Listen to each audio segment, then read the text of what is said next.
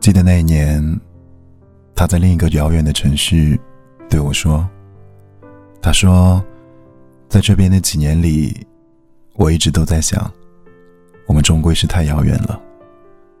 我每天都在害怕，害怕每个早安、晚安和那些不必要的寒暄。直到有一天，我再也不敢看，也不敢去确认，你的生活里全部都是我了。”因为我的未来里，好像已经没有你了。我想要的是一个能陪着我并肩而行的人，而不是一个一直在后面追着我，却让我遥不可及的你。我们分手吧，不要再联系了。我不知道怎么解释当时的心情，也没想过他会对我说这些。好像一直以来，我的坚持都像个玩笑，所有人都听得聚精会神，可一笑之后，就各自的走出了这场游戏，只留下一个讲故事的我，在原地自言自语。过了很多年以后，他再联系我，是邀请我参加他的婚礼，我没有去。那一天。我一个人回到了我们的母校。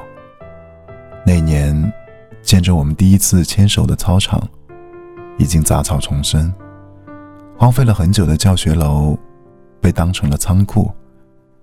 回忆，也像堆放在里边的货物一样，蒙上了一层厚厚的灰尘。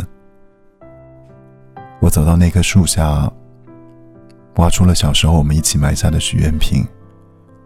两张字条上分别写着：“你说，今生非你不嫁。”我说：“要给你一辈子的幸福。”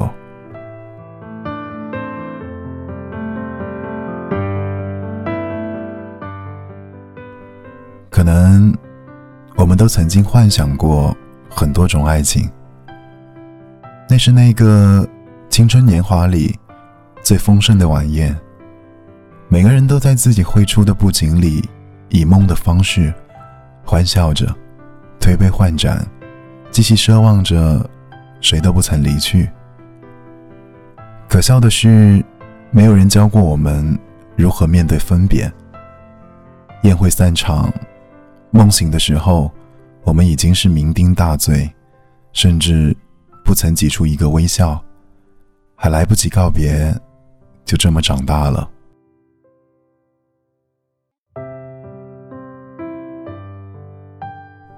慢慢的，我们开始学会每天在长夜里奔跑，只为在天亮前能够精疲力尽，去逃避第二天光亮的生活，做上一场第一次遇见他的梦。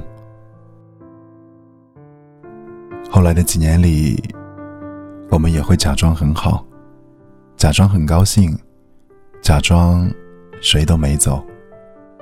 天南地北的留下自己的脚印，在某个景色驻足良久，长长的叹出一口气，不言不语。回忆起所有的画面，再一一的说出再见。我们终于学会了道别，却不再说情话，只会说假话。我们也终于明白，有些人。在你的生命里，只能变成了遗憾，而有些爱，也早已立下了墓碑，深深的埋葬在心里。晚安，我是易凯。